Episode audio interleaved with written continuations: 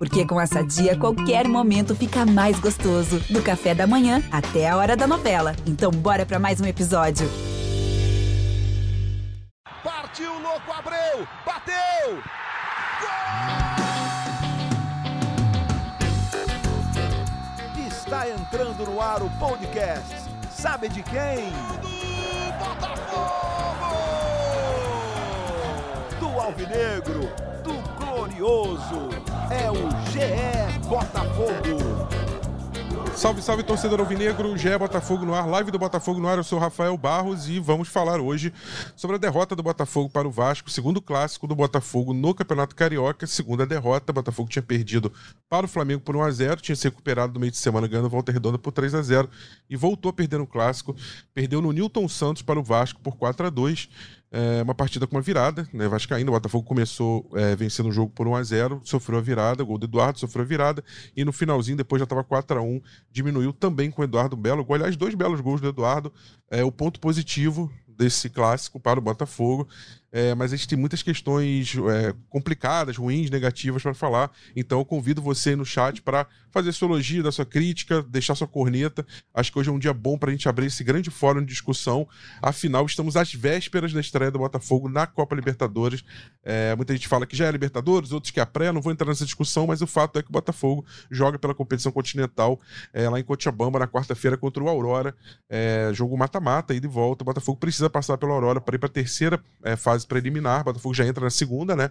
E aí pegar o vencedor de Bragantino e Águilas Douradas da Colômbia para aí sim é, alcançar a fase de grupos. Mas para falar sobre esse clássico e das perspectivas para o jogo de quarta-feira, tenho aqui comigo Giba Pérez, repórter setorista do Botafogo, Pedro Depp, nosso voz da torcida do canal Setor Visitante no YouTube. Já já também vou ter Cláudio Portela, nossa presença constante das segundas-feiras aqui. Começar com você, Giba, o que, que você viu desse Botafogo 2, Vasco 4?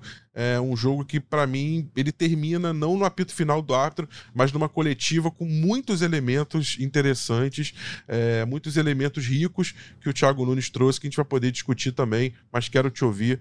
Muito bom dia, hoje, agora aqui na live 10 e 20 da manhã, você que vai estar no podcast. Bom dia, boa tarde, boa noite. Bom dia, Rafa, bom dia, Depp, bom dia todo mundo ligado na live, né? E bom dia, boa tarde, boa noite para quem vai ouvir no podcast.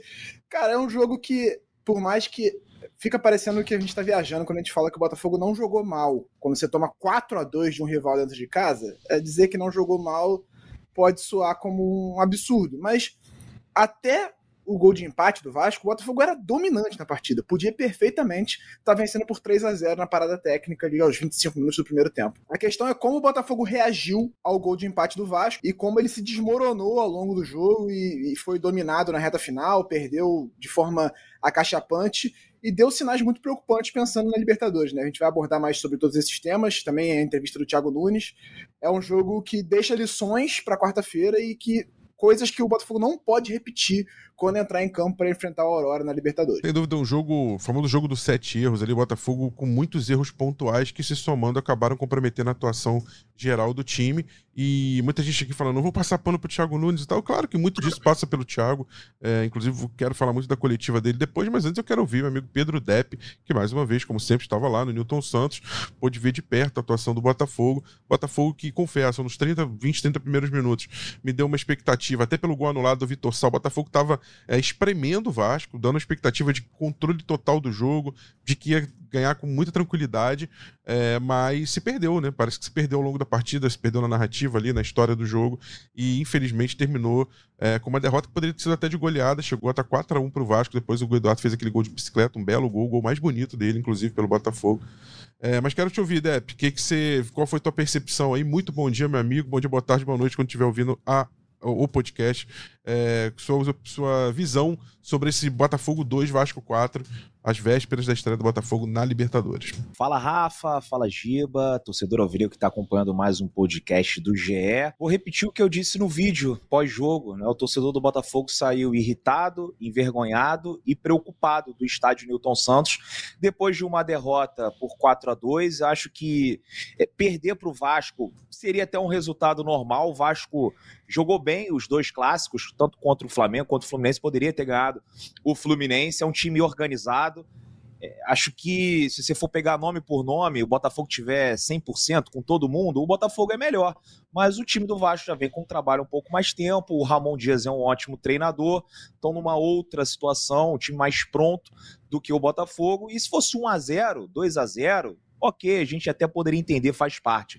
Agora, não dá para perder como perdeu.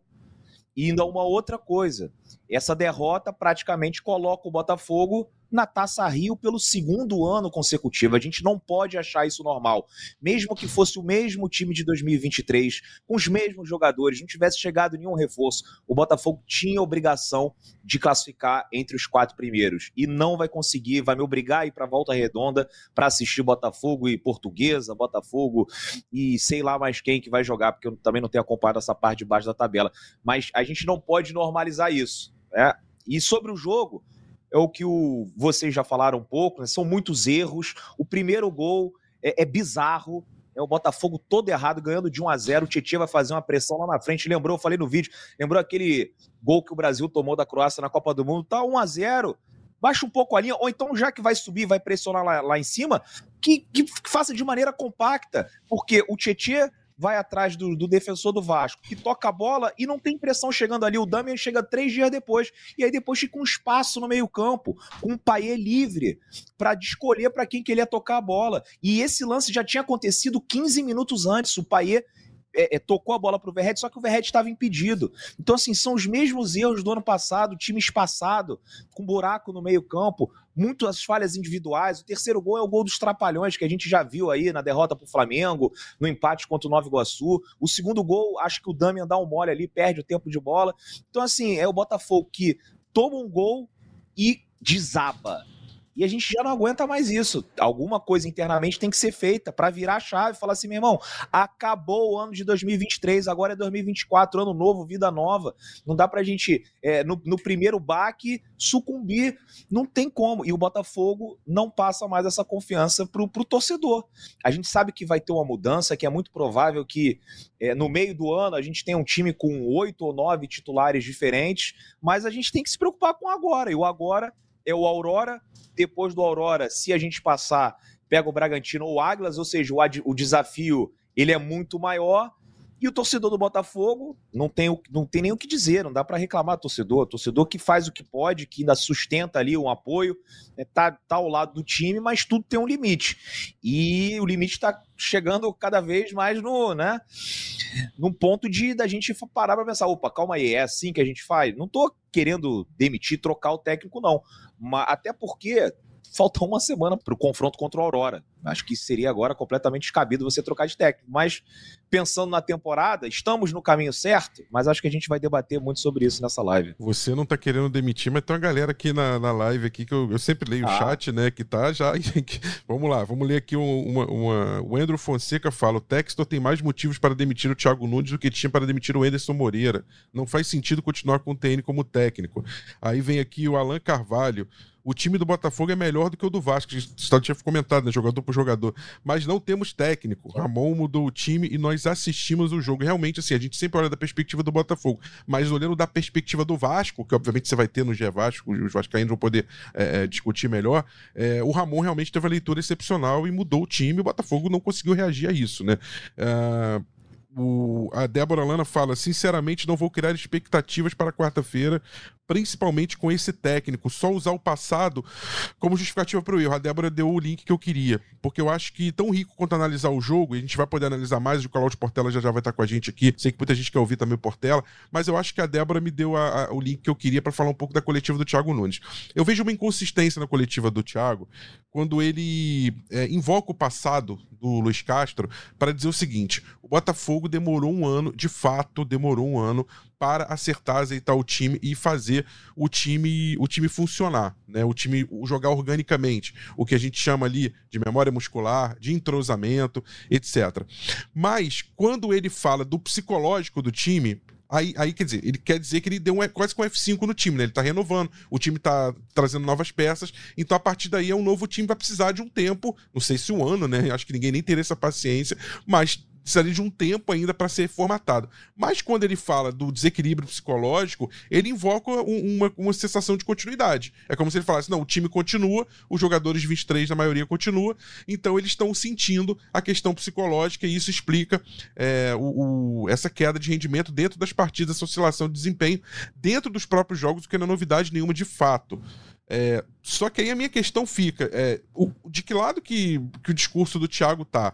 É o time que precisa por ter se renovado, construiu uma nova memória muscular entre os jogadores, uma nova dinâmica de jogo, uma nova forma de entrosamento e que passa pela técnica e pela tática, ou é o time que tem a continuidade de 2023, que traz esse trabalho remanescente, essas reminiscências, inclusive, é, mentais, psicológicas e, psicológicas, e por isso não consegue render, por isso não consegue é, reagir às, às mínimas dificuldades que aparecem. Então, eu fiquei um pouco com uma sensação de que houve uma certa incoerência nesse discurso, e principalmente, e aí quero quero é, é, encaminhar a questão para o Gil e para o Depp, e, e o Portela entrar também para ele. Em cima desse discurso dele, fico com a sensação, mais uma vez, já tinha falado isso em uma outra coletiva dele, de que ele terceiriza a responsabilidade do que está dando errado no Botafogo. É como se ele não se incluísse no processo. É como se eu estivesse vendo o troca de passes no Sport TV é, e aí os comentaristas analisando com brilhantismo o que está acontecendo com o Botafogo. Só que o Thiago Nunes não é um comentarista, ele é o técnico. Então ele precisa se envolver, se incluir no processo. Não adianta dizer, eles estão jogando mal, eles não estão respondendo, eles tiveram a questão psicológica, ou se não, terceirizar no tempo. Não, lá, no, lá na frente a gente vai se acertar, porque eu preciso de tempo para trabalhar. Eu sinto falta de, um, de uma é, análise do Thiago mais inclusiva, dele se incluir no problema, porque na minha visão, muitas decisões estão sendo tomadas de forma equivocada. Não estou dizendo que tem que ser demitido, não é, essa, não é esse meu discurso, mas que muitas decisões equivocadas estão sendo tomadas, mas eu quero ouvir o Giba sobre isso, depois eu quero ouvir o Deb. Ah, eu acho que o argumento que ele usa, que ele fala que o, o trabalho dele é um trabalho ainda curto, eu, assim, tem, tem um fundamento, né? Se para pensar, foi só o 14 jogo do, do Thiago Nunes no comando do Botafogo esse jogo contra o Vasco. Foi o nono jogo esse ano e no ano passado foram cinco partidas na reta final do Campeonato Brasileiro. Eu acho que o trabalho dele também tem o peso das últimas cinco partidas do, do ano passado. Por mais que a gente tente fazer esse, esse desconto, né, de falar, cara, o cara pegou ali já o negócio encaminhado para a tragédia, tentou salvar e não conseguiu, vamos dar um. Mas não adianta, vai ficar aquele peso dele ter assumido faltando cinco partidas e não conseguir ganhar nenhum jogo e perder o título. Isso ficou para ele. Acho que ele realmente esse argumento faz sentido e uma coisa que ele falou ontem na coletiva é que ele tem razão é o Ramon Dias já tem um trabalho muito mais longo, longevo do que ele no Vasco do que é, então isso dá ferramentas para o Ramon conseguir adaptar melhor e trabalhar melhor com esse elenco do Vasco, porque ele já conhece melhor os jogadores, ele já está há mais tempo ali dentro, ele já, já tem é, um conhecimento interno muito melhor do que o do Thiago Nunes no Botafogo. Então esse argumento faz sentido. Agora, eu concordo em parte que ele precisa um pouco é, chamar a responsabilidade, até nessa questão psicológica, assim, ele chamar a responsabilidade para ele tira um pouco do peso dos jogadores. Se os jogadores estão sentindo psicologicamente afetados e ainda sentindo o peso da perda do título do ano passado, ele puxar para ele a responsabilidade e falar: ó, a culpa foi minha, eu não consegui adaptar, eu não consegui. Por mais que ele até nem pense isso, ele pode até achar realmente que foi um erro dos jogadores, mas ele puxar para ele ser esse escudo e proteger o elenco é uma coisa que é importante nesse momento. Ele deveria fazer isso. O próprio Luiz Castro fazia muito isso ano passado. A gente lembrou do Bruno Lage, que foi no outro extremo, né? Não, eu vou proteger o time e falar que eu tô sim. entregando o cargo. Não precisa ser tanto quanto o Bruno Lage. Mas também, às vezes, sim, me dá a impressão sim. de que, como o Mano Menezes também fez no Corinthians de forma fracassada recentemente, terceirizar toda a responsabilidade, ou pelo menos não se incluir de forma explícita numa coletiva, pode contribuir para internamente ele, ele destruir o vestiário. Pode ser que o vestiário olhe e fale, pô, esse cara aqui tá falando isso, tá dizendo, inclusive, dizendo que os jogadores, tem jogador que, que não tá, né, como, entre aspas, dando sinais, dando códigos de que quer ser poupado. É, e eu fico um pouco preocupado de ele perder o vestiário, Giba, com isso. É, não, eu também acho, eu acho perigoso esse discurso, é, acho que tem, tem alguns treinadores que exageram no sentido de que, ah, quando, quando perde, não, ele protege absurdamente o time, diz que está tudo bem, que foi uma ótima atuação, negando a realidade. Você viu que todo, todo mundo que viu o jogo viu que não foi uma boa atuação e que quando ganha ele dá uma, uma pancadinha para dar uma acordada no time. Eu acho que o, o Thiago Nunes talvez tenha tentado dar uma acordada, uma sacudida no elenco e falar: olha só, cara, não tá dando certo. Só que eu acho que ele precisa realmente proteger esses caras agora porque existe uma. Assim, é muito claro o baque psicológico a cada vez que o Botafogo sai na frente toma um gol. Isso é muito claro tudo por conta do que aconteceu no ano passado. Assim, é, é uma carga emocional que fica em cima do elenco. E nem esse, você vê, por exemplo, os jogadores que eram mais cobrados pela torcida, nem estavam em campo ontem. É, o Marlon Freitas estava no banco, o Marçal está machucado, são os jogadores que a torcida mais caiu em cima em relação à, à derrocada do ano passado. Então é uma coisa que ficou no elenco mesmo. Até alguns jogadores que chegaram recentemente, que jogaram um pouco ano passado, mostram um pouco desse baque psicológico do que foi 2023. É um peso muito grande, é, mas o elenco precisa dar resposta e precisa deixar esse ano para trás para que a torcida também consiga deixar para trás. Porque precisa começar no campo, senão ninguém vai deixar para trás.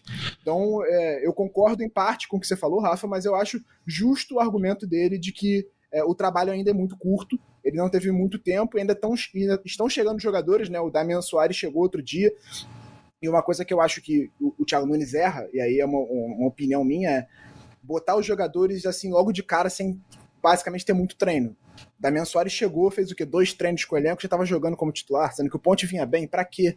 Calma, deixa o cara treinar, bota. Luiz Henrique, ele fez dois jogos, tendo um, dois treinos com o Botafogo. Ele treinou, jogou contra o Flamengo, aí ficou quase uma semana fora resolvendo o problema na Espanha, fez um treino e jogou de novo. E uma minutagem altíssima, cara, né? Jogou muito cara, tempo. É, não, contra é... o Flamengo, sim. No, no jogo, Flamengo, no jogo que ele se machucou, ele jogou 20 minutos. Ah, não, aí não, mas contra mas, o Flamengo. É, sabe, de, deixa o cara chegar, treinar, conhecer melhor o grupo e depois já botando. Até o caso do Luiz Henrique, eu acho que ainda perderam a oportunidade de fazer, ó, vai ser a estreia do Luiz Henrique.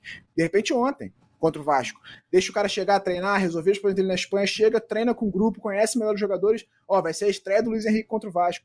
Então eu acho que tudo bem que existe a urgência da Libertadores, mas é, acaba que tem todas essas incoerências e eu concordo com você em é, parte. E, é, e, com to, e com tudo isso, não tinha uma urgência naquela posição. Embora seja hoje, tecnicamente, o melhor jogador mais valorizado do Botafogo, não existia uma urgência naquela posição, por exemplo, como existia na lateral direita. O Botafogo tinha dois jogadores para direita, não estou dizendo que Savarino e Júnior, mas são jogadores que, até com, com bom potencial técnico, estão entregando, é, que poderiam deixar o Luiz Henrique segurar ali a, a estreia dele. Concordo contigo nisso também. É, Cláudio Portela, tá, tá com a gente aí, conseguimos é, estabelecer a, a conexão dele. Muito bom ter você de volta. Tirou umas férias, deu aquela desopilada, aquela descarregada boa, voltou com as energias renovadas. Mas o Botafogo é que é, você saiu de férias, voltou e continuou tropeçando. Queria te ouvir sobre essa derrota no clássico e também já é, emendando no, na pergunta que eu fiz para eles, também te faço. Depois eu boto o Pedro Depp de novo também na jogada para falar sobre a coletiva do Thiago Nunes, que me chamou a atenção nesses pontos que é, da terceirização um pouco da responsabilidade. Mas vou, vou, vou, quero te ouvir. Bom dia, meu amigo Cláudio Portela. Olá, Rafa. Olá, Pedro Depp, Giba. E vou te falar, eu concordo e discordo com os dois. Pelo menos você e o Giba que eu peguei, o Depp eu não peguei muito o que ele falou, mas eu concordo em parte e discordo. Vou explicar por quê. Eu, eu acho que o Thiago Nunes está perdido. Eu, eu, falei isso na, na, na, primeira, segunda rodada do campeonato e, infelizmente, eu continuo achando que ele está perdido. E acho que o problema do Botafogo, ele tem problemas, sim, táticos, e, e ele não fala muito disso mas o maior problema do Botafogo ainda é emocional. E acho que ele entendeu isso, que o problema do Botafogo é emocional, mas ele, ele preferiu expor os jogadores e, e eu não acho que isso vai resolver. Eu também não acho que o que o Luiz Castro fazia, e aí falando um pouquinho do comentário do Giba, é, é, é, ressaltando, eu não acho que ele fazia a minha culpa, a minha culpa. Eu acho que era um pouco hipócrita, porque a gente sabia que não era culpa dele, acha aquela coisa minha culpa, minha culpa, ficar jogando só para si. Então, eu acho que a gente sabe que a culpa principal, bom, pelo menos eu acredito que a culpa principal não é do técnico. É muito mais fácil você trocar o técnico. Acho que o Botafogo sofre um grande problema emocional ainda, principalmente é, parte dos jogadores da temporada passada. Mas acho que expor isso, ele poderia falar isso de outra maneira. Acho que ele está preparando a cama, né? É, praticamente falando: olha, é, eu estou fazendo o que eu posso, se eu não passar da Libertadores, a culpa não é minha. E acho que ele foi muito mal, não sei se vocês comentaram sobre isso, gente, mas eu acho que ele foi muito mal em escalar os titulares é, nesse domingo. Acho que foi uma decisão equivocada. Concordo. Botafogo vinha de uma vitória, uma, vi uma vitória, é, acho que a melhor vitória no Carioca, uma vitória boa contra o Volta Redonda. Você ia chegar com moral contra. É, na estreia da Libertadores, você escalar os titulares. Ah, mas o Carioca é importante, você quer ganhar o Carioca? Claro, acho que todo mundo tem que tentar ganhar o Carioca. Mas o Botafogo tem uma Libertadores, tem uma, tem uma, uma fase, uma primeira fase de Libertadores, que na verdade é a segunda e a terceira. É, e aí você toma de 2, 3 a 0, mesmo o Aurora sendo um time bem é, inferior tecnicamente, pode acontecer, a mata-mata. E aí você tentar tirar esse resultado, aí você escala todos os seus titulares contra o Vasco, qual é o recado que você dá? O jogo é quarta-feira em Cochabamba, amigão. Pode ser o Aurora Futebol. Futebol não tem isso, né, gente? Futebol pode acontecer qualquer coisa. então, então, assim, você vê. É, eu acho que ele, ele escalou, o Giba falou bem, o, o Damian Soares. De repente você coloca no final do jogo, para que escalar o cara? Ah, mas ele já tá bem, já pode jogar, mas. E sem falar que, assim, o risco de lesão, né? Porque você já perdeu o Jefinho e o Luiz Henrique, dois jogadores que vinham é, para ser titulares, principalmente o Luiz Henrique. Então aí você escala o titular contra o Vasco, você escala o reserva, eu escalaria o reserva. Se você escalasse o misto, o time misto, ok, não tem problema, você vai lá e escalou o time misto. Então você escalou os titulares, você mostrou, ah, eu quero dar sequência. O jogo é quarta-feira. O jogo não é aqui no Newton Santos, entendeu? Se o jogo fosse no Newton Santos, se o jogo, se o, se o próximo jogo é, fosse no Newton Santos, acho que seria mais tranquilo. Enfim, acho que foi uma estratégia errada ok, é, ninguém se machucou, ainda bem. Mas vou terminar meu, meu primeiro comentário falando do, do, do que eu acho principal, que eu acho que é muito pouco falado é, é, por todo mundo.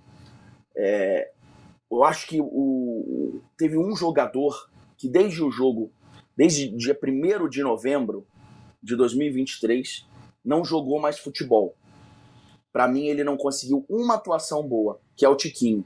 E eu acho que o Tiquinho ele é colocado pela torcida, por nós da imprensa, de uma maneira muito é, cuidadosa, por, talvez porque ele, por ele ter sofrido é, é, a lesão e depois parece que ele tem um problema de saúde da família dele, do pai, mas enfim, é, deixando isso de lado, e é lógico que isso interfere bastante, e eu não quero entrar nessa parte, até porque a gente não, não tem conhecimento total das coisas, o Tiquinho não joga bola desde, esse, desde o primeiro tempo desse dia, desde que ele perdeu o pênalti. É, é, é difícil falar isso, é chato. É, ele é ídolo da garotada, ele é um cara comprometido, me parece um cara sério, mas ele caiu muito. O Eduardo, que era muito criticado, parece já ter se levantado. É, não vou falar do, do Marlon Freitas, porque o Marlon Freitas, é, para mim, não deveria nem estar no Botafogo nesse Mas momento. tem jogado bem, Mas, Portela, pra ser justo. Assim, ele, não, ele, ele tem jogado melhorou, assim bem que eu melhorou, digo, melhorou um pouquinho, né? Melhorou. É. Mas eu acho que dá, é, é dado uma importância ao Malo Freitas muito hum. grande. Malo Freitas é um, é um volante, era coadjuvante do coadjuvante daquele time. O protagonista era, o, era o Tiquinho, o coadjuvante era o Eduardo. Porra, com todo respeito ao Marlon Freitas, mas é um, o máximo que o Marlon Freitas vai ser, gente, é um bom jogador. Ele não vai decidir nada pro Botafogo, não. Talvez seja isso, nem né, Portela? Nem, nem tenha sido aquele cara brilhante Tiquinho, que, e nem tão ruim, né? Talvez um meio termo, né? Entre esses o Botafogo dois. precisa de gente decisiva. O Botafogo tem pecado nos momentos decisivos da temporada. Verdade. E todas as vezes que o Botafogo pecou nos momentos decisivos, o principal jogador foi o Tiquinho, foi ele que pecou. E, a, é, é, e eu não vejo problema em você errar um pênalti, como aconteceu na Copa do Brasil, ou contra o Palmeiras, o que eu vejo o problema é a queda de rendimento dele. Se você pegar o Tiquinho, eu não falo só do primeiro turno, não, de pré-Palmeiras, antes do jogo do Palmeiras, o Tiquinho ele segurava todas as bolas, ele participava todas as bolas. Você vê um Tiquinho atabalhoado muitas vezes, a bola vai ele toma um susto. Ele parece um outro jogador em campo. É impressionante. Eu vou, eu vou dar um exemplo aqui. É, Ontem o meu filho me perguntou, pai, o que você acha do Verrete? Seria um bom reserva pro Tiquinho? Não! O Tiquinho seria um bom reserva pro Verrete hoje. Hoje. Hoje eu tô falando 19 de fevereiro, que depois cortam isso aí, né? Verrete que não tá jogando nada no Vasco. Verrete tava sendo que não tá criticado tá jogando muita coisa. Vasco nesse início do campeonato. É. é mas, mas ele, assim, ele, ele, eu, ele, eu... a maneira como ele se posiciona, a maneira como ele participa do jogo, o Tiquinho, às vezes, o Depp, Giba, Rafa, me parece que ele está escondido. Sinceramente. Eu não sei se ele está se ele tá sofrendo um problema psicológico.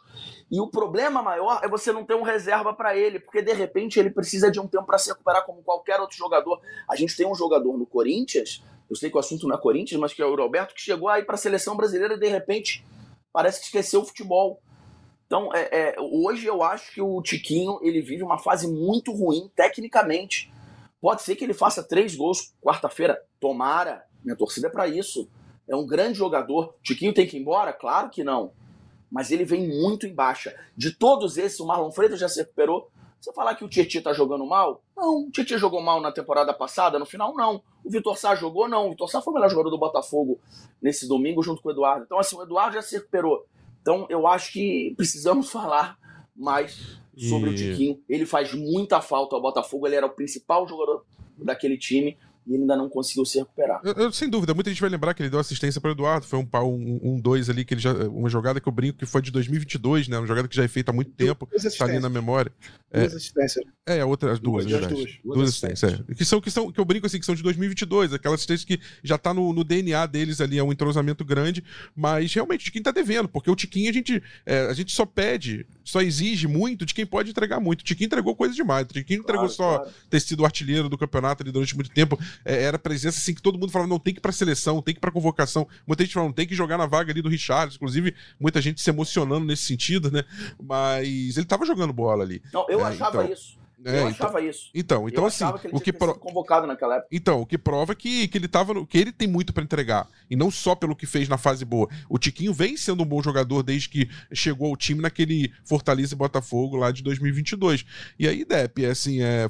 É, para você entrar nesse pacotão aí de Thiago Nunes, que a gente falou da coletiva, agora o Portela levantou a questão do Tiquinho. Acho que o Eduardo já mostrou uma resposta muito legal. É, uma... Assim, se o Botafogo tivesse vencido, todo mundo ia estar nas capas de todos os jornais, no site. A atuação de gala do Eduardo, porque fez dois golaços e, e teve uma movimentação interessante. Mas, infelizmente, numa derrota, fica aquela. É, Apaga-se, né? O coitado, ele não pôde nem comemorar o gol de bicicleta, que provavelmente o gol mais bonito que ele fez pelo Botafogo, né? Talvez é, na carreira dele. na carreira dele. Verdade, né? Mas eu acho, assim, que a gente tem muito essa leitura, assim, fez gol, joga bem, não fez gol, é, joga mal. É. O Eduardo tinha jogado bem contra o Volta Redonda. Tinha, eu falei tinha. isso na live pré-jogo que eu fiz ontem. Falei, Eduardo fez um bom jogo. A leitura da torcida teria sido outra se aquele gol por cobertura, se ele faz aquele gol por cobertura, só que a bola foi para fora. Uhum. Aí o pessoal, ah, não, não jogou tão bem, ó, o Eduardo e tal. Aí ontem fez dois golaços, nossa, olha, o Eduardo voltou. Eu acho que o Tiquinho não tá jogando ainda no nível do primeiro turno do Campeonato Brasileiro.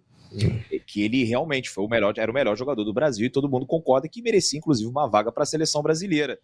Mas daí é também dizer que tá, assim, estoando muito mal e tal. Eu não concordo. Ontem deu duas assistências. Jogo, primeiro jogo também, o Madureira deu uma assistência bonita é, pro, pro, se não me engano, pro Jefinho, né? Não, ele deu um passe pro Hugo, que depois cruzou pro Jefinho. É, não chegou a ser uma assistência, mas é o passe que, que desequilibra o lance, que deixa o Botafogo uma boa oportunidade para marcar. Alguns lances em que ele realmente é importante. É, mas a torcida quer ver gol, a torcida quer ver mais do Tiquinho. Só que eu não acho que ele, é, nesse momento, seja um problema do Botafogo. É, é, de, é, de, repente vai ser como no ano passado, em que ele demorou um pouquinho para engrenar, a partir do momento que faz gols, vai retomando a confiança. Acho que ele ficou muito abalado com tudo que aconteceu no ano passado. Ele, Marlon, Marçal, Eduardo ficaram muito marcados na derrocada. O Tiquinho fez alguns jogos naquela reta final irreconhecíveis e acho que talvez precise virar a chave também, né, para já entrar em, em 2024. Mas daí achar que é um dos principais problemas e que vem atrapalhando, acho que tem que dar mais tempo aí pro Tiquinho, o Tiquinho jogar mais e com certeza ele vai ser importante pro Botafogo. E sobre Thiago Nunes, né, que a gente estava falando, é, a coletiva dela é interessante. A coletiva dele é interessante. Você falou num, num, ponto bem legal, Rafa, que às vezes parece que ele é um analista do troca de passes. Porque eu concordo com várias leituras que ele faz do jogo. Não, as leituras assim, dele são excelentes, todas, maravilhosas. São excelentes.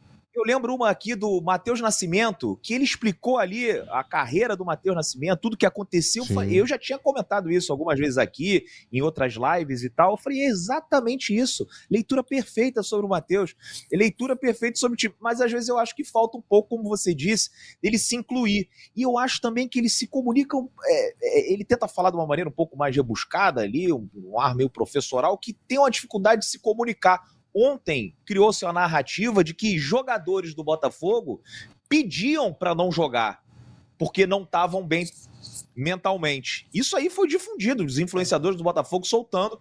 E aí, quando saiu um negócio dele, eu tava vendo a coletiva. Uhum. Eu entendi que ele tava falando da expressão corporal dos jogadores. Isso, Você isso. vê assim, é, os jogadores ali estão sendo vaiados, e estão reagindo mal, e você vê no vestiário, o jogador tá de cabeça baixa, o jogador tá sem confiança no treinamento por conta disso.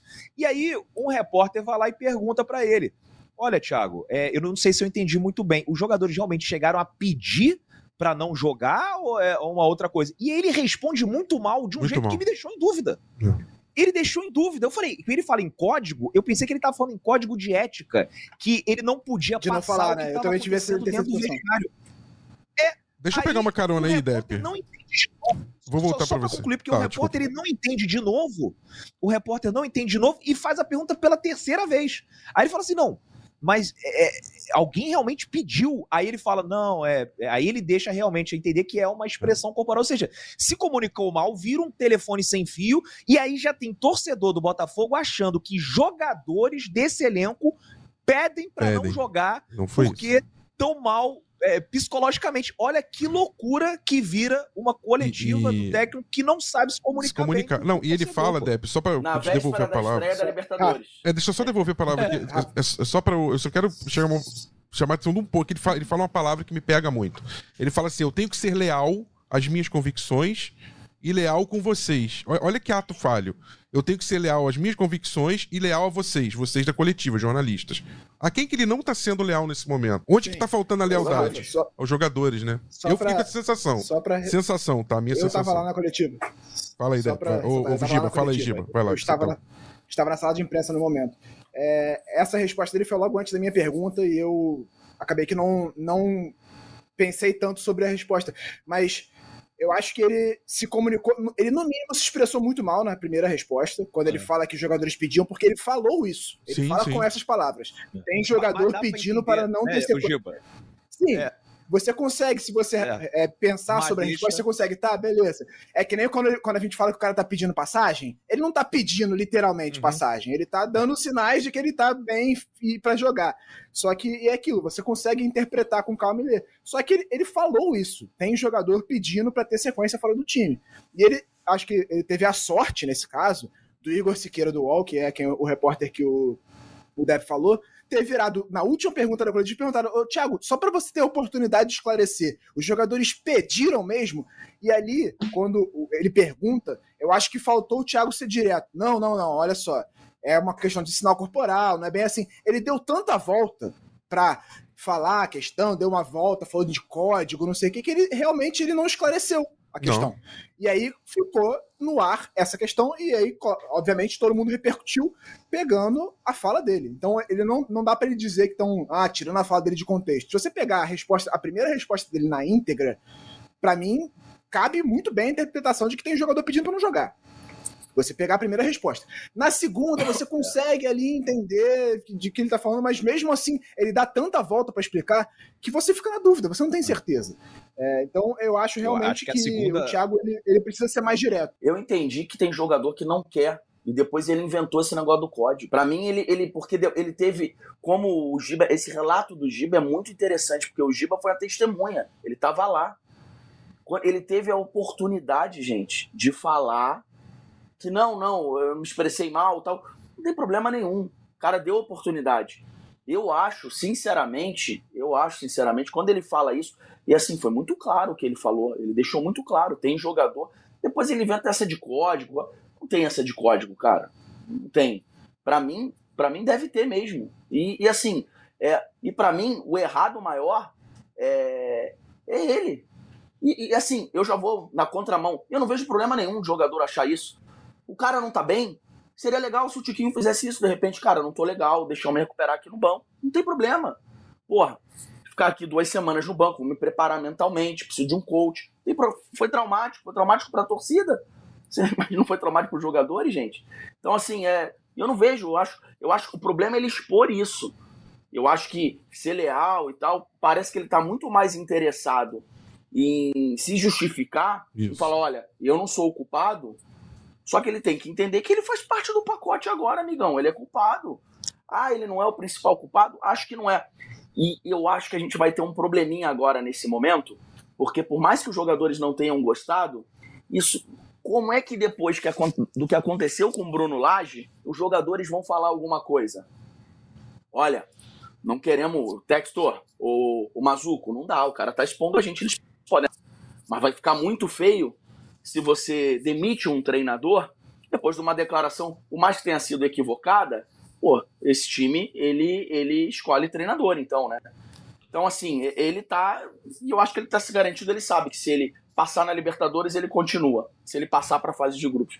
Se ele não passar, a vida dele vai ficar muito mais complicada, né? Fala, Deb. Não, não, já tinha concluído. Eu, eu, eu, a questão é que é, a primeira fala eu entendi, e é aquela questão que o, o, Giba deu um bom exemplo, né? Tá pedindo passagem, não tá literalmente pedindo passagem. Você olha pro jogador, tá cabisbaixo isso. e realmente. E, e, eu falei, eu cheguei a falar isso algumas vezes. É, e acho que esse período lesionado é bom pro Marçal porque tira um pouco da pressão, vai voltar lá na frente e vai voltar mais Sim. tranquilo.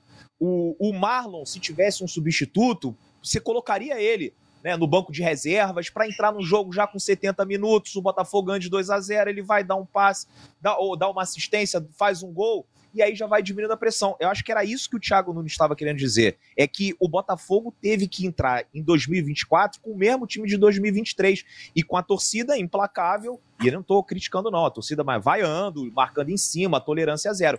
Obviamente, os jogadores sentiam. Imagina só na estreia no, no, Campeonato Carioca, você vai ali, como é que é o clima no vestiário depois de todo gente, mundo ser gente, vaiado no primeiro toque de bola? Eu acho que tem um comunicado, depois é legal a gente checar, parece que tem um comunicado do Thiago Nunes, ele falando, comunicado oficial no Instagram dele agora. Bom, já, já a gente vai atualizar. É... Bom, então, para ele, Mas fala aí, um comunicado, já vi que ele fez o se embananou todo na coletiva é. de ontem. Não foi claro que era uma coisa que a gente tinha falado. Essas coletivas claro, de técnica e DEF. oportunidade Bruno Lage, Luiz Castro, todos eles se enrolando, né? Meu Deus do céu. E, e, assim, vamos falar um negócio, não sei se vocês concordam, mas vou falar aqui abertamente, não tenho problema nenhum com isso. É, o, o Thiago Nunes, ele não é, ele não era, quando foi contratado, o técnico dos sonhos da torcida do Botafogo. O torcedor do Botafogo não curte muito o Thiago Nunes. Depois de ter o Luiz Castro, depois de ter o Bruno Lage, técnicos com grife, é, técnicos que estavam treinando times europeus, ganharam campeonatos europeus, disputavam Champions, disputavam Liga Europa, a gente imaginou que o projeto ia ser tocado por um cara com essa mesma bagagem, uma grife, não um cara que vinha embaixo, porque o Thiago Nunes vinha embaixo. O Thiago Nunes fez um trabalho ruim no Corinthians, fez um trabalho ruim no Grêmio, fez um trabalho ruim no Ceará e depois um trabalho ali mais ou menos, mas no Peru também que não conta muito. Então o torcedor do Botafogo já não curte o, o trabalho do Thiago Nunes. E aí também o cara não se ajuda numa entrevista coletiva, fica numa situação muito difícil, né? Muito de, difícil e, três dias antes um jogo mais importante da temporada na altitude. E deixa então, assim, eu te assim, dar pô, uma... O mínimo que esse cara tem que fazer é se comunicar diretamente com, com o torcedor, explicar o que está acontecendo e não poder falar é, do, como ele foi ontem, assim, meio rolando lero, né, deixando o negócio meio dúbio que gera margem para o torcedor interpretar da maneira que ele quer. E aí você vê, tem que no dia seguinte acordar e emitir um comunicado. A gente já, já vai botar o comunicado aqui. É, Giba, Dep, Portela. Aí eu, aí eu vou fazer, um, fazer uma confissão de bastidores aqui. É, antes de o, de o Thiago assumir lá, quando assumiu lá atrás, né, no, na reta final do Botafogo Brasileirão, eu fui procurar me informar com o pessoal que já cobriu clubes que ele, né, onde ele trabalhou, no Brasil e tal. E uma coisa que o pessoal falou: ó, bom técnico, tático, não sei o quê. Isso é tudo que a gente tá vendo, né? Um cara que tem um conhecimento, mas uma preocupação que foi uma marca, né, de alguns trabalhos dele foi a questão do vestiário. É, muito ali, ele, a, a, perda, o que a gente percebeu trabalhando nos bastidores foi que ele perdeu o vestiário em muitas ocasiões e acabou com isso. Isso acabou minando o trabalho dele. Então, cara, por isso que eu, assim, eu, eu, eu tentando, assim, esperar que o, o filme não se repetisse, que não se repita, mas é algo que tenho a impressão, Portela, que a coisa tá indo um pouco por esse caminho. Tenho a impressão. É, eu gosto do Thiago Nunes, achei ele um bom treinador, gostei quando o Botafogo anunciou, principalmente para aqueles cinco jogos. Cara, eu sou sempre, é, por incrível que pareça, sou sempre contra demitir treinador. Até o chamusca eu era contra. Eu sou contra demitir treinador. Só se perder o vestiário. Aí não tem como. Que foi o que aconteceu com o Bruno Lage, é, que foi uma contratação para mim equivocada naquele momento. Mas se você perde o vestiário, meu amigo, se acontecer isso realmente, aí não tem como você. Não dá para você trocar 30, 40, né? É, um chefe que, que não é respeitado, que não é admirado, é, é bem difícil. Vocês já ouviram falar de, de, Deixa eu falar de um nome aqui. Vocês já ouviram falar de Jean-Louis Gasset? Sabem de quem eu tô falando? Jean-Louis Gasset era o técnico da Costa do Marfim, na Copa Africana de Nações. Costa ah, do Marfim sim. jogava em casa o torneio e, e, na primeira fase tropeçou, perdeu, enfim, então sofreu uma goleada. E foi demitido. Foi demitido no meio da, assim, da fase de grupos ali, o time se classificou para mata-mata e jogou a fase final toda com o auxiliar ali dele. E depois vou pegar o nome aqui, se vocês estiverem no chat pode mandar também. E simplesmente Costa do Marfim foi ganhando, ganhando, ganhando e foi campeão. Eu só quero dizer o seguinte, não tô dizendo que tem que demitir o Thiago Nunes, não. É porque muita gente fala assim, ah, vai, vai começar a Libertadores, agora a essa altura não dá. Gente, futebol não tem ciência, não é ciência exata. O Filipão entrou no Atlético, começou mal pra caramba. Todo mundo falou: ah, o Filipão, pô, o Filipão, velho, o Filipão, óbvio que não ia dar certo. E de repente o cara vem, é, vence simbolicamente o segundo turno e quase ganha o Campeonato Brasileiro. Quer dizer, não tem ciência. Futebol tem algumas premissas, a gente sempre procura ter um. É, claro, não é a dizer que é tudo aleatório no futebol, só quero dizer assim: não dá para Nada no futebol é 100%. Tudo tem suas exceções. Inclusive, quando, quando o Bruno Lage caiu, a gente falava: normalmente não se demite o técnico assim, com tão pouco tempo, cara, o português que veio. Mas era uma situação insustentável. Então, assim, existem exceções, não tô dizendo que é o caso do Thiago Nunes. É, é, assim, eu concordo que não existe é, receita no futebol, de que às vezes o treinador assume e três, quatro jogos consegue fazer um bom desempenho, como foi o caso da Costa do Marfim que você citou, mas a gente não pode tratar é, esse tipo de coisa como uma normalidade, nem achar que dá para ser assim, sabe? Claro, Eu acho que é importante ter o trabalho no longo prazo e, obviamente, todo trabalho vai ter uma oscilação, vai ter uma fase ruim, vai ter um momento de, de baixa e que você precisa lidar e aceitar e esperar que as coisas aconteçam. Eu não estou dizendo que o Thiago Nunes é a solução ou não é a solução. Não é, não, não cabe a mim dizer isso nesse momento. Eu acho que a avaliação que precisa ser feita e que o Botafogo deveria ter feito quando contratou ele é: o Thiago casa com o que a gente tem de elenco.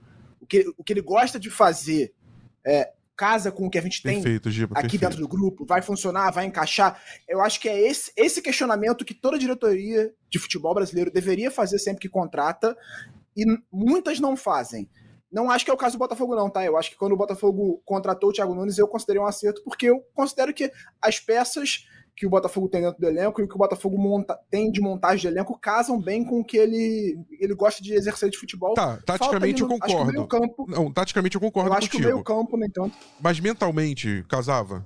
Quando você olhava o estado psicológico, é. mental, e via o perfil de técnico que é o Thiago Nunes, é, se sabia que ele não é um técnico motivador. Eu não sei se era para ser um motivador ali. Eu só tô levantando a questão. É que às vezes você só analisa a camada técnica e tática. Eu concordo contigo. Ele era o melhor. Ele era dos nomes disponíveis um dos melhores naquele momento. Mas será que o mental foi considerado nessa hora? Será que ele é um cara que é, é conhecido por conseguir trabalhar bem o mental dos jogadores em situações limite como aquelas do, aquela do Botafogo? Só essa é a minha pergunta. Não, assim, sobre, sobre a decisão é, do, por escolher o Thiago Nunes, né, eu acho que fazia um certo sentido você ir atrás de um técnico, né, o Botafogo não tinha um técnico, tanto é que quem estava no comando do Botafogo hoje está treinando a Aparecidense, que eu acho que nem tem divisão no futebol brasileiro, e, e ainda assim traz memórias horríveis para o torcedor botafoguense para terminar 2023 com chave de ouro, ainda aconteceu mais isso.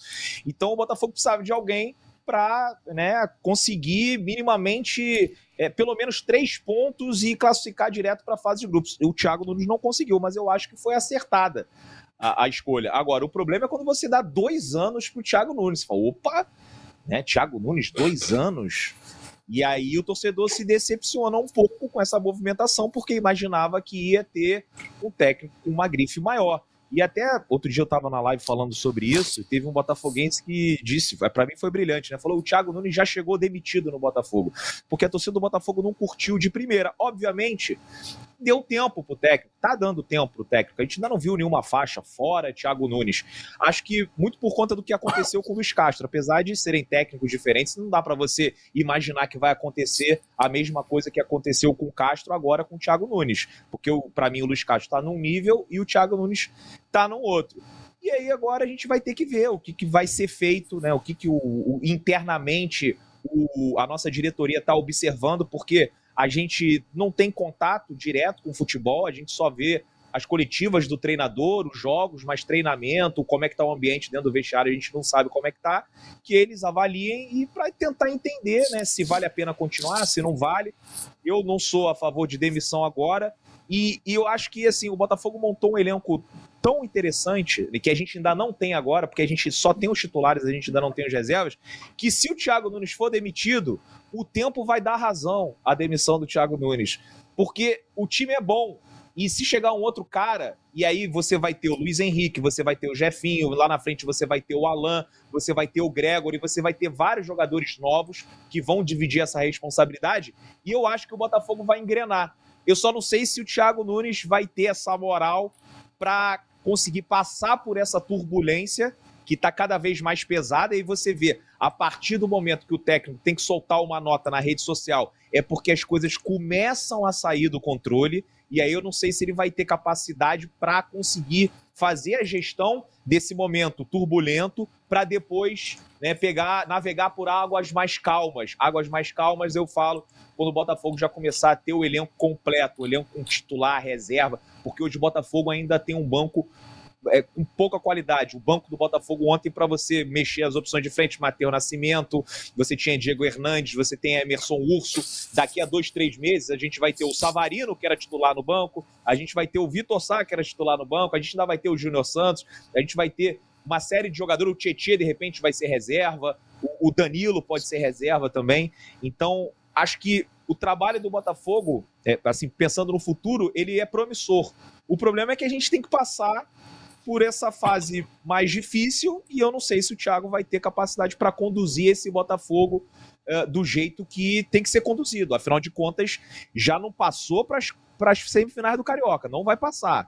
Só se acontecer um milagre. Se não entrar na fase de grupos da Libertadores, aí é uma tragédia. Você destrói o planejamento, inclusive coloca em risco a permanência de jogadores importantes do time. Luiz Henrique, se o Botafogo não vai para a fase de grupos, será que ele permanece no Botafogo no segundo semestre? Então são coisas que ele tem que administrar e tem que resolver rápido para depois a gente não perder completamente a nossa temporada, Rafa. E enquanto isso, a gente bota o Thiago Nunes, a nota dele em vídeo aí, para a gente ouvir e já comentar e já analisar. Vamos lá. Bom dia a todos. Bom dia em especial ao torcedor do Botafogo que amanheceu hoje machucado, triste, incomodado, assim como nós, também machucados pelo resultado de ontem, mas estamos trabalhando aqui diariamente para fazer esse clube gigante ainda maior.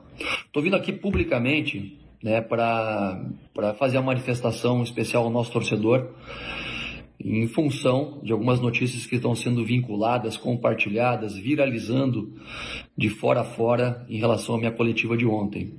Então é bom não perder tempo e a gente esclarecer de uma vez. Uh, o máximo responsável por tudo que acontece na parte desportiva do Botafogo sou eu. E jamais, e jamais irei transferir a responsabilidade para nenhum jogador. Nós temos uma relação muito honesta, muito direta, muito verdadeira no nosso dia a dia. Deixar claro para o nosso torcedor que nenhum jogador em nenhum momento pediu para sair pediu para ficar de fora. Nós temos um grupo de homens, caras corajosos, caras que têm força, caras que são trabalhadores no dia a dia. E hoje está se vinculando muitos recortes, né? Em tempos de hoje, onde pequenos recortes viralizam, pequenas falas são compartilhadas em tweets, são compartilhadas em rios, em Instagram e várias ferramentas de, de meio social hoje, sem ter o verdadeiro e o, e o, e o contexto adequado, acabam gerando falsas notícias. Então, deixar muito claro para aqueles que querem tumultuar nosso ambiente interno que não vão conseguir. Eu sou o máximo responsável por tudo que acontece aqui dentro. E jamais vou passar essa responsabilidade para nenhum jogador. Falar para o nosso torcedor que as coisas ainda não estão acontecendo da maneira que a gente gostaria. Botafogo passa por um momento de transformação, de reconstrução. E a gente precisa de todos unidos. E aqueles que querem fazer o tumulto externo entrar aqui dentro não vão conseguir. Quando eu manifesto que alguns jogadores precisam descansar, que a gente precisa ter mais, mais, mais presença, mais volume de jogadores, mais número, é justamente para que a gente possa evitar os cancelamentos. A gente possa evitar que alguns jogadores sejam, sejam hostilizados e fiquem marcados como culpados. Que o futebol tem muito disso, eleger os culpados e não os responsáveis. Eu estou aqui para proteger o meu grupo, proteger os meus jogadores e ninguém vai conseguir fazer o contrário. Então, não interprete de forma, forma equivocada. Por favor, o nosso torcedor, aquele torcedor verdadeiro, vai lá, vai lá na coletiva, acessa a coletiva e assiste toda. Não confia nesses recortes, nesses tweets, dos que está sendo difundido e compartilhado aí. Tá? Vai lá e assiste toda a coletiva entende o contexto todo. E aí depois você dá a sua opinião. Um abraço a todos e vamos com fé. Força. Fique com Deus. E aí, Giba? É, acho que ele, ele compra um pouco aquele discurso de nós contra eles, que eu, sinceramente, eu acho que já foi um discurso que foi adotado pelo Botafogo ano passado, que para mim é muito errado, sinceramente, esse negócio de contra tudo contra todos, estão querendo desestabilizar a gente. Cara, ele se expressou mal, a verdade é essa. Eu acho que ele fala é, com todas as palavras que tem jogador pedindo para não jogar. Eu acho que cabe duas interpretações. É, ele teve a oportunidade de esclarecer no final e não foi direto no esclarecimento, ele poderia ter sido perfeito, ele poderia ter virado quando o repórter pergunta para ele, é, Thiago, tem jogador pedindo para não jogar? Ele fala, não, não foi isso que eu falei. Ele não fala isso. Ele deu uma volta, ele tentou ali, aí falou de código e tudo mais. Então eu acho que ele abriu margem para uma interpretação. Eu não sei se ele, se ele fala no que, que ele falou no começo, mas quando ele, ele vem com essa de que, ah, estão falando, cara, a gente, aqui no GE, por exemplo, a gente botou a íntegra das duas respostas dele com os vídeos dentro da matéria. Eu não sei se ele fala da imprensa, mas começou a repercutir muito mais em rede social a fala dele do que propriamente na imprensa como um todo. E acho que ele deixa bem isso claro, ali, né? É, destacou, é, destacou ali e mostrou o que, que ele falou. Assim, na, na nota que a gente subiu, tem lá a íntegra das duas falas dele. Eu ainda fiz questão de botar é, que ele, no final, ele esclarece melhor o que ele quis dizer na, na, primeira resposta e tudo mais. Então, eu acho que faltou o meia-culpa nesse caso aí de dizer, cara, me expressei mal, beleza, é, não, não foi isso que eu quis dizer. Faltou ser direto nesse ponto. Sim. É, Portela, Dep, Giba, vou fazer a rodada final de vocês, porque a gente está estourando o tempo aqui da live, e já pedindo para projetar o jogo contra o Aurora uma partida que a gente sempre falou. Tecnicamente a diferença é muito grande, é aquela questão de quase que tem que a obrigação de vencer, mas o contexto recente mostra que o Botafogo dá, tem os seus apagões, que ali, como o Portela acho que destacou bem no início, é um jogo que você tem que tomar cuidado, porque no, né, acontece esse tipo de coisa em mata-mata, em Libertadores, então é, muitas vezes você desconcentra, se desconcentra. Então, assim, é um jogo para ter atenção. É um jogo para ter cuidado. Thiago Nunes na coletiva chamou atenção para a questão, mais uma vez, da altitude. Segundo ele, prepondera, influencia. Ele treinou um time peruano que enfrentou adversários em altitude, como Cusco, por exemplo. O time dele não era de altitude, mas enfrentava ali Real Garcilaso, o próprio é, o Cusco, e tem mais outro que a gente comentou no, no último, do Cienciano, que também é de Cusco. Enfim, mas vou deixar vocês darem os destaques finais, já projetando esse, esse Aurora e Botafogo, né, para dar o mando correto, em Cochabamba, quarta-feira, 9h30. E aí, obviamente, o GE Botafogo de volta, já aqui confirmando com o Maurício, quinta-feira, 10 da manhã. Então, encontro marcado com esse time aí para a gente poder debater, é, se tudo der certo, uma vitória do Botafogo nesse jogo de ida. Mas Cláudio Portela, Dep, depois Giba, seus destaques finais desse GE Botafogo. Bom, gente, acho que o Botafogo entra como favorito. O Aurora é uma equipe, eu, eu tive a oportunidade mesmo de férias de acompanhar é, Melgar e Aurora e eu achei o time do Melgar melhor do que o time do Aurora. Aurora teve muita sorte, é, apesar de se mostrar competitivo, teve muita sorte no final do jogo, teve gol anulado, expulsão, enfim, é, e acabou conseguindo a classificação. Acho que o Botafogo, é, mais uma vez, se coloca numa situação é, ruim, mas se coloca por, por culpa de si próprio. É, o Thiago Nunes fez uma declaração é, totalmente desnecessária, ele foi muito mal, se expressou muito mal e não deveria nem ter colocado a equipe titular. Você perder um clássico faz parte, você poderia ganhar, empatar, mas faz parte. Era focar, gente, nosso foco é Libertadores, o foco do Vasco é o Campeonato Carioca, porque cada um trabalha com o que tem e ele preferiu colocar o time titular, se colocou nessa situação e agora vai mais pressionado ainda. E quando você enfrenta o Aurora, com todo respeito ao Aurora, o Botafogo é favorito e qualquer resultado diferente de classificação do Botafogo nos dois jogos seria um grande vexame. Então, acho que o Botafogo tem que virar a chave e tem que esquecer 2023. O time parece que está preso. E o Thiago Nunes mostrou com essa declaração que também está preso em 2023. Então tem que pensar em 2024, esquecer o que aconteceu, por mais que seja difícil. É, ter, ter, essa ferida tem que cicatrizar de alguma forma e se recuperar. E acho que o, é, uma classificação diante do Aurora pode fazer com que o time, é, aos poucos, junto com a torcida, possa voltar a ser aquele Botafogo que a torcida tanto quer. Um abraço a todos, gente. Pedro Depp, fala da sua logística aí, como é que vai ser, e a gente já vai até adiantar uma notícia, né? Que a gente já combinou, por essa logística complexa, complicada, a gente não vai ter o Pedro Depp ao vivo, mas Depp vai deixar um grande depoimento gravado, em vídeo, inclusive, para a nossa próxima live podcast. Então teremos o Pedro Depp, mas não teremos o Pedro Depp. Mas como, conta pra gente como é que vai ser é. essa logística e suas expectativas para essa hora e Botafogo. Versão Pocket para você. Pois é, cara, é, é, é, um, é uma logística complicada. Eu vou para Cochabamba, tenho que ir para São Paulo, depois de São Paulo vou para Santa Cruz de la Sierra e depois eu chego em Cochabamba. São mais de 12 horas de viagem, três voos, e a volta é 6 horas da manhã de quinta-feira. Então, assim, eu só vou chegar em casa às 6 horas da tarde. Tem muito voo, né? É, Santa Cruz para São Paulo são três horas, então eu vou estar tá voando muito provavelmente na hora do podcast, mas vou deixar um vídeo gravado. Acho que é, o Botafogo tem totais condições de ganhar do Aurora. A Aurora é um time que, assim, não assusta, mas o problema é dizer isso, né? Como botafoguense, depois de tudo que a gente passou, qualquer coisa tem assustado, mas que o Thiago Nunes consiga encontrar um equilíbrio, que eu acho que é o que está faltando. O time foi bem defensivamente contra o Flamengo, mas é, é, não apresentou pouca coisa no ataque. Ontem acho que o time foi bem ofensivamente, mas deixou muito espaço na defesa. É isso que está faltando a esse time do Botafogo, mesmo com esse momento, com essa turbulência aí que a gente está passando. Acho que o Botafogo tem totais condições de, de passar pela Aurora. Vou confiante que a gente vai fazer um bom resultado lá mas tomara que o Thiago né, consiga reverter essa situação né, dentro do vestiário, espero que não tenha afetado, porque assim externamente com o torcedor está cada vez mais complicado, né? Porque a gente vê técnico depois de uma coletiva como a de ontem, né, ainda ter que é, soltar uma nota hoje se explicando, por que ele não foi tão direto como foi agora?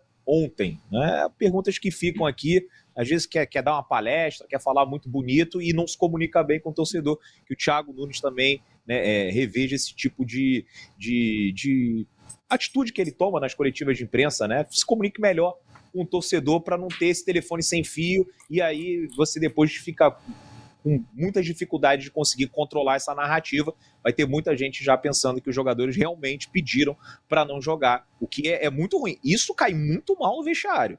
Né? O jogador fala: que isso? Que técnico é esse que fala que a gente está com medo de jogar? E aí como é que faz para reverter? Como é que faz para sair de uma situação como essa? Difícil, né? Giba Pérez, se Botafogo, a SAF, né, desde que o, que o texto chegou, fosse analisado como quesitos de escola de samba, já falando que acabamos de, de fazer as apurações aí dos carnavais do Rio e São Paulo, ia ter o quesito comunicação, mas o que o Botafogo ia ser despontuado, eu acho que o Botafogo ia ganhar nota 8, nota 7,5 em porque no carnaval 876 é como se fosse 3, 2, né? Na comunicação. Mas como que a comunicação no Botafogo é complexa, né, cara? Desde técnico se comunicar mal, de, de questão de imprensa, de informação liberada de DM. Olha que coisa difícil essa, hein? Mas seus destaques finais aí, time projetando a Aurora e Botafogo. É difícil, é difícil, Rafa. Olha, te falar, bem difícil. É, Botafogo viaja hoje para Cochabamba, voo fretado, sai agora no começo da tarde, direto do Galeão, para se concentrar já em Cochabamba para jogar contra o Aurora na quarta-feira às nove e meia da noite, jogo importantíssimo para a temporada. É, o Thiago Nunes até ele, ele, mudou um pouco o discurso dele em relação à altitude. Ele na primeira vez, na primeira oportunidade que ele falou sobre enfrentar um adversário na altitude, antes ainda de conhecer o adversário, ele falou que era uma questão muito mais psicológica do brasileiro, que ele jogou lá no, no Peru e tal, e agora ele já veio com um pouco desse discurso. Eu acho que é, Cochabamba é 2.730, 50, alguma coisa assim, e eu acho que o fator é, velocidade da bola pesa muito. 2.500, né? Isso. É. Eu acho que o fator velocidade da bola pesa muito mais do que o fator é, respiratório nesse caso. Obviamente tem gente que sente mais, gente que sente menos, é uma coisa biológica, não é uma, coisa, não é uma ciência exata, mas eu acho que a velocidade da bola, de você se adaptar a essa bola mais rápida, é o que o Botafogo vai sentir mais e precisa se, se trabalhar bem nesse jogo. É, o Botafogo é bem favorito contra o Aurora. Acho que tem condição de reverter qualquer resultado que acontecer lá, reverter aqui. O Aurora é um time tecnicamente muito abaixo. E se voltar de lá com um jogo controlado, um empatezinho, acho que tá maravilha, porque aqui no Newton Santos vai conseguir vencer o Aurora. A gente espera isso, né? Consegue vencer o Aurora sem grandes dificuldades. Não é um time que assusta tecnicamente, como o Portela falou. Acho que foi até surpreendente o Melgar não conseguir classificar contra esse time do Aurora. O Melgar era mais time daria bem mais trabalho para o Botafogo e não vai ser o caso do Aurora. Eu acho que vai ser uma classificação até relativamente tranquila, especialmente aqui no Newton Santos. A gente espera isso e é o mínimo que o Botafogo tem que fazer. É isso, torcedor alvinegro, só para dizer que teve um assunto que assim não deu tempo de tratar, que, mas só para dizer que não passou em branco, a gente ainda vai comentar mais sobre isso para frente. Eu vou só repetir o que eu falei no último podcast. Gatito Fernandes muita gente criticando, falando que foi responsável por alguns gols. É, concordo que se fosse naquela fase maravilhosa, se tivesse aquelas atuações que muitas vezes ele, ele, ele teve no Botafogo, talvez não tivesse tomado os quatro gols, talvez tivesse tomado dois ou três, enfim. Mas não acho que a derrota passa por ele. E principalmente, vou repetir o que eu falei no último podcast: não tem alternativa hoje. O John tá machucado, o Igor Gabriel não tá talhado ainda para uma responsabilidade, na minha visão, desse tamanho. Então é o que tem o Botafogo hoje é o Gatito, goleiro que já jogou Libertadores e é isso, é abraçar e ver se torcer para que ele tenha atuações como teve, por exemplo, contra o Volta Redonda na última quarta-feira. Na última quarta-feira, foi quarta, enfim, no meio de semana, o Botafogo ganhou de 3 a 0 Tá bom, gente? Voltamos Nesse caso não dá nem pra culpar ninguém, né, Rafa? É, é azar mesmo, assim. Eles azar, contrataram é. um goleiro, só que o goleiro machucou. machucou. Não tem então, como você também ter um terceiro goleiro de altíssimo é um goleiro, nível. Goleiro com histórico de lesão, tá? O John, goleiro que se machucou isso, no Inter, se machucou no Santos, se machucou no Valladolid, Eu... e até por isso ele vai perdendo vai a, a, a, titularidade Exatamente. nessas equipes. É, a gente vai poder falar de goleiro melhor depois do jogo com a Aurora. Espero que isso não seja uma pauta, essa não seja uma pauta negativa, que a gente possa falar no máximo de coisas boas. Gatito que brilhou na última para Libertadores, é, foi decisivo para a classificação do Botafogo contra o Olímpia, né? Entrou no lugar do na época do Elton Leite. Mas vamos falar mais sobre isso depois do jogo com a Aurora, mas só para não deixar passar em branco, porque muita gente comentou isso depois da partida de ontem, tá bom? Um grande abraço. Quinta-feira, 10 da manhã, a gente volta para falar do jogo da estreia do Botafogo na Libertadores em Cochabamba. Aurora e Botafogo. Partiu Louco Abreu. Bateu!